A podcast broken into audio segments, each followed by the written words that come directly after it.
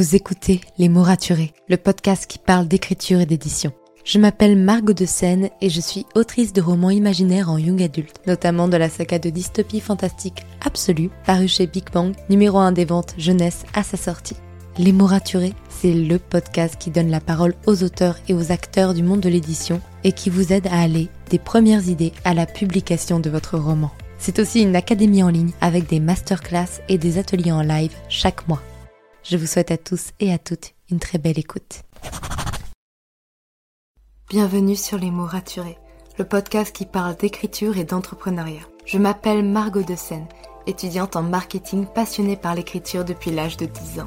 Dans ce podcast, je vous aide à écrire votre roman en vous partageant mon expérience et celle de formidables auteurs entrepreneurs. Pour recevoir des conseils, des e-books, des guides et autres tutoriels chaque mardi matin, inscrivez-vous à la newsletter via l'adresse dans les notes de l'épisode. En attendant, prenez votre boisson préférée, mettez-vous à votre aise et bonne écoute. Hey, ravi de vous retrouver pour ce nouvel épisode de podcast. Alors aujourd'hui, épisode comme j'aime bien le faire assez régulièrement, où je parle librement sans notes et on discute un petit peu d'un sujet qui me tient à cœur. Et aujourd'hui, comme vous l'avez vu dans le titre, on parle du refus que j'ai pris, comme beaucoup de personnes, par rapport au concours Gallimard Jeunesse et de ce qui va se passer par la suite pour mon roman absolu. Alors, pour remettre un petit peu les choses dans leur contexte, j'ai commencé euh, le premier tome de ma saga absolue, donc en février 2017, même si je n'ai commencé à écrire le premier jet véritable que euh, en janvier 2019. En, mars 2020, je termine le premier jet et euh, en septembre 2020, je réattaque une véritable réécriture après plusieurs mois sans y arriver. Et c'est à peu près à cette période, septembre-octobre, que j'apprends que le concours Gallimard Jeunesse aura lieu euh, en début 2021, fin 2020, début 2021. Ce concours Gallimard Jeunesse étant réservé aux jeunes auteurs qui n'ont jamais publié et a notamment permis de découvrir euh, Christelle avec La Passe Miroir. Je vous avoue que quand je vois ça, moi je me dis ok c'est plutôt cool. Pour une fois que je tombe euh, bon pour un concours, allons voir regarder un petit peu les conditions. Donc les conditions c'est effectivement de n'avoir jamais publié un roman, sauf en auto-édition, si je me souviens bien, et euh, de, de rendre un manuscrit complet, corrigé, entre le 1er décembre et le 4 avril 2021. J'ai rendu mon manuscrit le 4 avril 2021 à 20h50. Dans les temps, parfaitement dans les temps. Et euh, j'ai discuté avec pas mal d'entre vous. Voilà, je, connais beaucoup de personnes qui ont envoyé un manuscrit pour ce concours, notamment Alice Posière qui est, qui est mon amie, notamment aussi, je pense à Elodie Laurette. Il y a beaucoup beaucoup de personnes qui ont envoyé un manuscrit. Je, dois bien avoir une cinquantaine de personnes avec qui j'en ai discuté par message. Et en tout, eux, Gallimard Jeunesse, ont reçu plus de 1500 manuscrits, ce qui est totalement énorme à lire pour le pauvre comité de lecture. De ce fait, donc on avait jusqu'à cette date précise pour envoyer un manuscrit et ils nous avaient annoncé sur le site qu'ils annonceraient trois potentiels gagnants cet été et que la personne qui gagnerait serait publiée avant la fin de l'année ce que je trouve complètement incroyable. Parce que voilà, quand on connaît un petit peu le milieu de l'édition, on sait à quel point c'est un milieu long.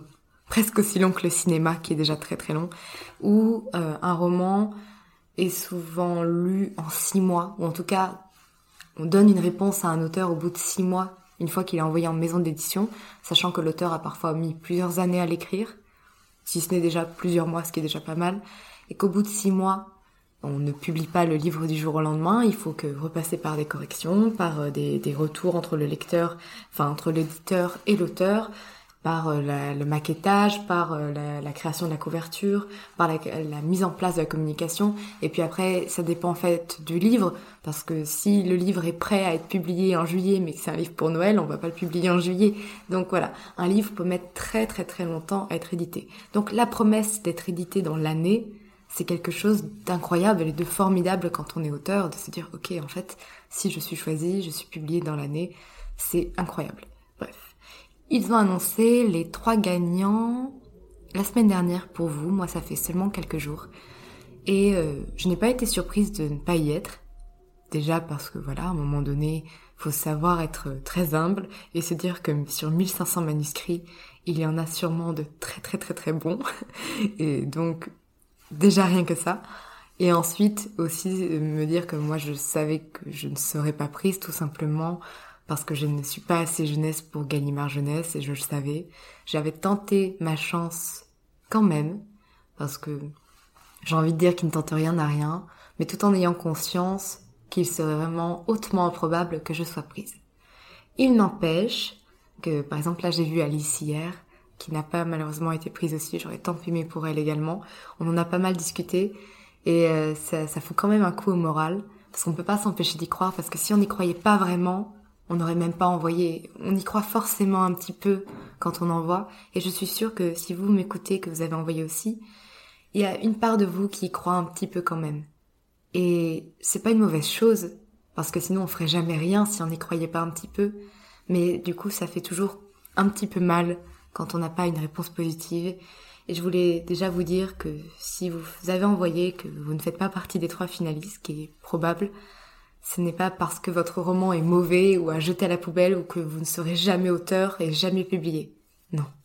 C'est que votre roman n'est peut-être pas tombé sur le bon comité de lecture Peut-être qu'il aurait mérité une réécriture de plus. Peut-être que le Gallimard Jeunesse a déjà dans son catalogue un roman qui ressemble fortement au vôtre. Peut-être qu'il est déjà prévu pour plusieurs mois de publier quelque chose qui ressemble à ce que vous avez déjà publié. Peut-être que c'était pas ce qu'il cherchait non plus. Peut-être que vous n'êtes pas assez jeunesse ou trop jeunesse ou il y a des milliers de raisons qui expliquent un refus en maison d'édition. Et je ne veux surtout pas que vous disiez que si vous avez été refusé, c'est que c'est fini et que personne en fait ne vous acceptera. Voilà, déjà. Et qu'il y a un après. Et c'est de ça dont je voulais vous parler aujourd'hui dans le podcast. C'est que moi, dès que j'ai su que je n'allais pas être publiée, j'avais déjà mes mails de, de prêt pour d'autres maisons d'édition et je les ai envoyés. Certes, dans le concours Gallimard Jeunesse, il est noté noir sur blanc qu'on ne peut signer avec une autre maison d'édition avant novembre. Mais étant donné que les maisons d'édition en ce moment, elles sont surchargées de manuscrits et qu'elles mettent environ 6 mois à répondre à un auteur quand elles y répondent, ça me laisse un peu de marge, là en étant en juillet, de me dire que de toute façon, je n'aurai pas de réponse avant novembre en envoyant aujourd'hui. Voilà, parce que je tiens quand même à respecter un contrat que j'ai accepté. Donc je ne signerai pas avec un éditeur avant novembre, même si personnellement je trouve cette clause légèrement forcée. Mais bon, après, Gallimard Jeunesse, on l'a accepté comme tel. Ils font ce qu'ils veulent. C'est leur concours. Donc, c'est tout. Alors là, la question de peut-être que vous posez, c'est de savoir à qui j'ai envoyé. Pour rappel euh, absolu, donc ma saga, donc déjà c'est une saga, et il y a beaucoup de maisons d'édition qui refusent les sagas. Ça, c'est un point à prendre en compte quand vous cherchez une maison d'édition. Euh, de même, j'ai fait attention à chercher des maisons d'édition qui publient la jeunesse, mais pas que. Par exemple, j'adore euh, Didier Jeunesse et le travail qu'ils ont fait avec Cassandre Lambert. D'ailleurs, n'hésitez pas à aller écouter l'épisode de podcast où je l'interview parce que vraiment, ils ont fait un travail formidable, incroyable, tout ce que vous voulez. Genre vraiment, le travail marketing qui a été fait est vraiment, franchement impressionnant. Mais je sais que je, ne serai pas assez jeunesse pour eux non plus. Donc là, par exemple, pour l'instant, je les ai un peu écartés de ma liste. Pour autant, euh, c'est une très belle maison d'édition. Voilà, donc quand vous allez choisir votre maison d'édition, il faut avoir en tête plusieurs éléments. Donc regardez un petit peu la ligne éditoriale, donc les livres qui sont déjà sortis, pour voir s'il y a des livres qui ressemblent un peu aux vôtres, qui sont dans le même genre, qui visent le même public, qui traitent à peu près du même sujet, sans que ce soit une copie conforme de l'histoire, bien sûr, mais quelque chose qui pourra parler euh, au comité de lecture ou à l'éditeur ou à l'éditrice qui vous lira, où ils se diront, ok, la personne nous a pas choisi par hasard. Vous n'allez pas envoyer euh, votre roman de science-fiction young adult à une maison d'édition qui ne publie que des recueils de poésie, par exemple. Voilà, donc il faut faire un petit travail de recherche. Euh, de même, je dirais que ce n'est pas la meilleure chose à faire que de n'envoyer qu'à une seule maison d'édition ou à seulement une ou deux, car euh, voilà, déjà les temps d'édition sont longs et comme je vous l'expliquais tout à l'heure, il suffit de pas tomber sur le bon comité de lecture, pas au bon moment, ou alors qu'il y a un livre qui ressemble qui sorte et c'est fini même si votre roman est très bon. Et peut-être que si vous l'avez envoyé à la même maison d'édition six mois plus tôt ou six mois plus tard, ça aurait marché. Donc, je trouve que c'est plus intelligent d'envoyer un tout petit peu à plus de maisons d'édition pour s'assurer un peu plus de, possibilités. Un peu comme quand on cherche du travail, on, envoie rarement un CV à la fois, on envoie à tout le monde et puis on, on voit après. Bah là, pour les maisons d'édition, de ma plus jeune expérience, je dirais que c'est ce qu'il faut faire aussi. Parce que au pire, une maison d'édition que vous aimez moins vous contacte, vous n'êtes pas obligé de signer le contrat si vous n'en avez pas envie. C'est toujours vous qui choisissez de signer ou non. Si votre livre est encore disponible, si vous avez toujours envie de le publier, ça ne vous engage en rien d'envoyer une maison d'édition. Donc, moi j'ai fait une petite liste des maisons d'édition qui m'intéressaient par rapport à leur catalogue, par rapport à ce que j'avais envie de faire, par rapport à leur capacité éditoriale aussi, parce qu'il y a des jolies maisons d'édition, mais où ils sont encore un petit peu jeunes. Il y en a d'autres où, même s'ils sont jeunes, ils font un travail éditorial de malade. Donc je leur ai quand même envoyé, donc voilà la liste. Alors j'ai envoyé à des grosses maisons d'édition et à des petites. On verra bien qui me répond. Peut-être que aucun d'entre eux ne va me répondre et que je vais devoir revoir ma sélection dans six mois. J'en sais rien. Pour l'instant, j'en ai fait, je crois que j'en ai sélectionné 8, mais je vais vous dire ça tout de suite. Euh, 9. J'en ai sélectionné 9, ce qui est déjà pas mal. Euh, j'ai pas envie d'envoyer à toutes les maisons d'édition de la Terre. J'ai envie d'envoyer à des maisons d'édition quand même avec qui j'ai envie de travailler. Et c'est là où c'est important de se renseigner, de se balader en librairie. Pourquoi pas d'aller discuter avec des auteurs qui sont publiés là-bas pour vous renseigner un peu de comment fonctionne la maison d'édition, comment sont traités les auteurs en interne, si tout se passe bien aussi au niveau marketing, si les livres ils sont bien mis en avant, si c'est pas relégué au second plan. Donc c'est intéressant de discuter de tout ça. Alors, la première maison d'édition que, à qui j'ai envoyé, c'est Hachette Roman. Et là, pour le coup, c'est vraiment euh, une très très grosse maison d'édition où j'ai assez peu d'espoir puisqu'ils reçoivent beaucoup de manuscrits. Mais je crois que c'est la, partie en moi qui, qui, est fan de Red Rising, des Grisha, des Red Queen, qui a envie en fait de tenter quand même et de me dire je, ce serait incroyable si mon roman était publié dans la même maison d'édition que Red Rising. Voilà.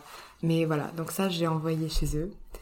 Bien sûr, j'ai également aussi envoyé aux éditions du Masque et euh, là, c'est un peu plus compliqué parce que j'ai pas réussi à trouver exactement euh, le bon endroit pour l'envoyer, donc euh, c'est encore en démarche.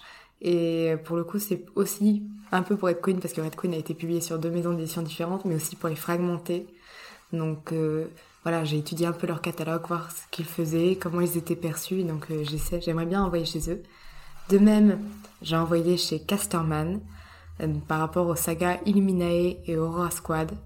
Et donc à voir encore une fois si eux, ça les intéresse, si c'est quelque chose qui, qui leur plairait ou non. À chaque fois, toutes les maisons d'édition à qui j'envoie, c'est des maisons d'édition où elles me font rêver un petit peu. Et bien sûr, forcément, et avec qui j'aurais envie de travailler. Et je serais plus que ravie si l'une d'entre elles me répondait. Donc là, pour le moment, tout est en suspens puisque je sais que j'aurai pas de réponse avant au minimum six mois si j'ai une réponse mais ce sera déjà incroyable si j'en ai une même négative avec un vrai retour construit, ce serait juste fou. Ensuite, euh, j'ai envoyé à Rivka, Rivka qui est une plus petite maison d'édition, qui est plus jeune, mais par contre dont le travail éditorial est juste dingue.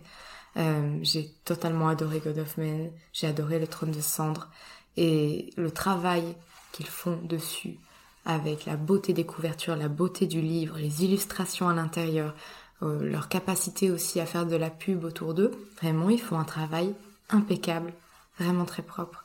Et ça donne envie quand on est auteur de, de voir une maison d'édition aussi professionnelle alors qu'elle est très jeune. Je crois qu'elle a moins d'un an ou à peine. Donc euh, voilà.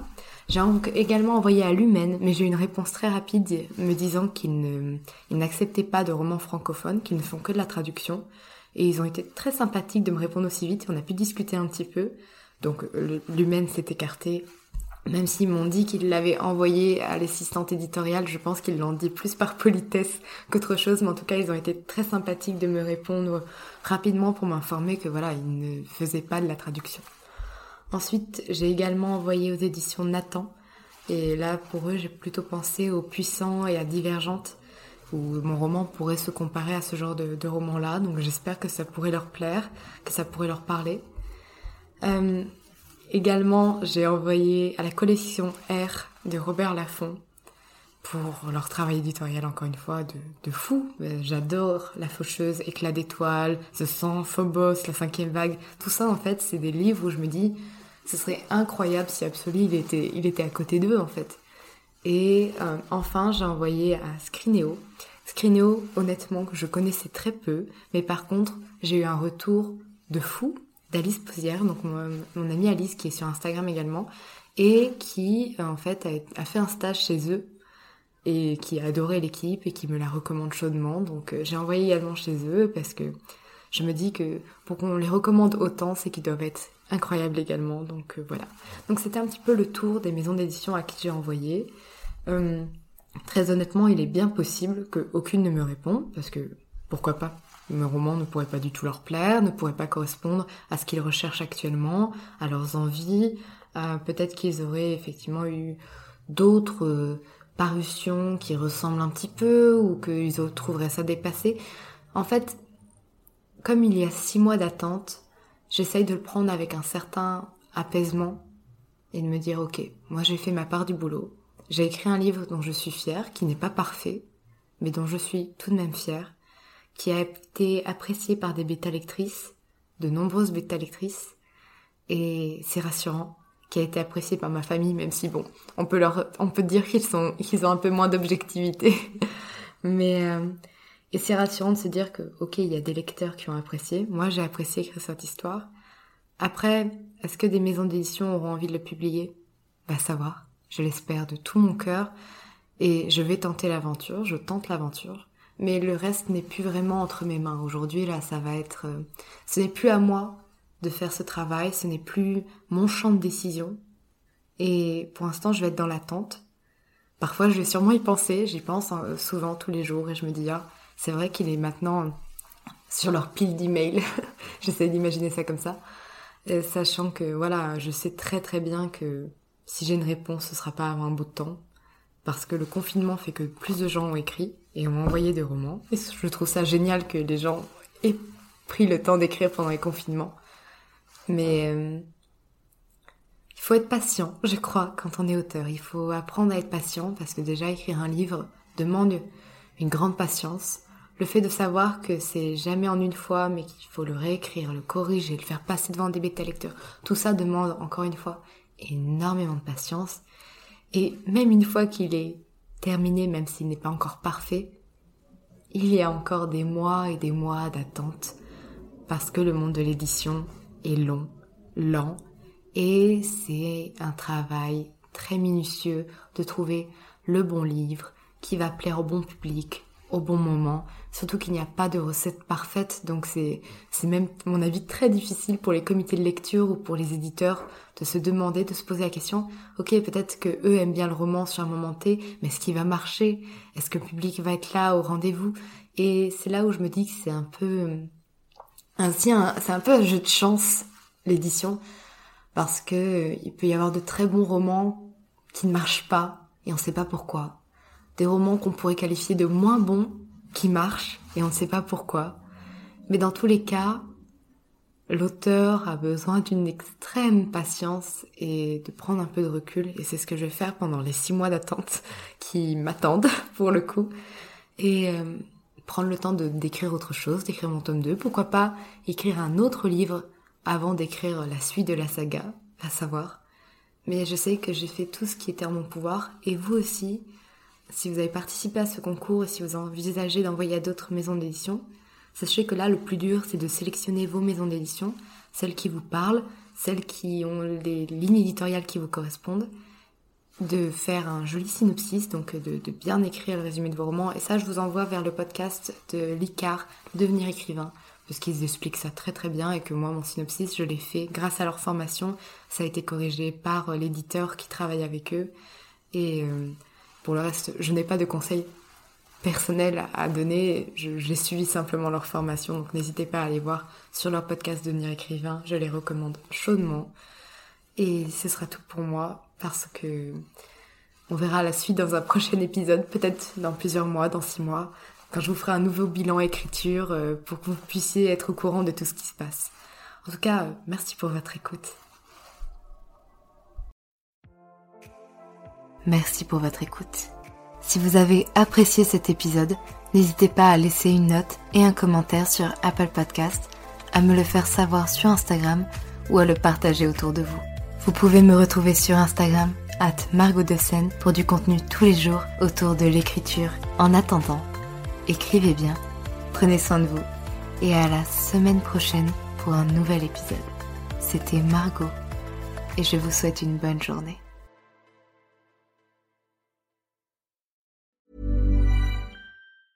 When it comes to finding great deals on mobiles, we've gone beyond expectations at Curry's. Maybe you want the latest Google Pixel 7. We've got all the latest models on the award winning ID Mobile and Vodafone networks. Maybe you want a better deal. We've got deals on data, trade ins, cashback, and more. See for yourself at your nearest Curry's store. And if you want free next day delivery, look online at carphonewarehouse.com. Order before 8 pm for free next day delivery in most areas, subject to availability, excludes bank holidays.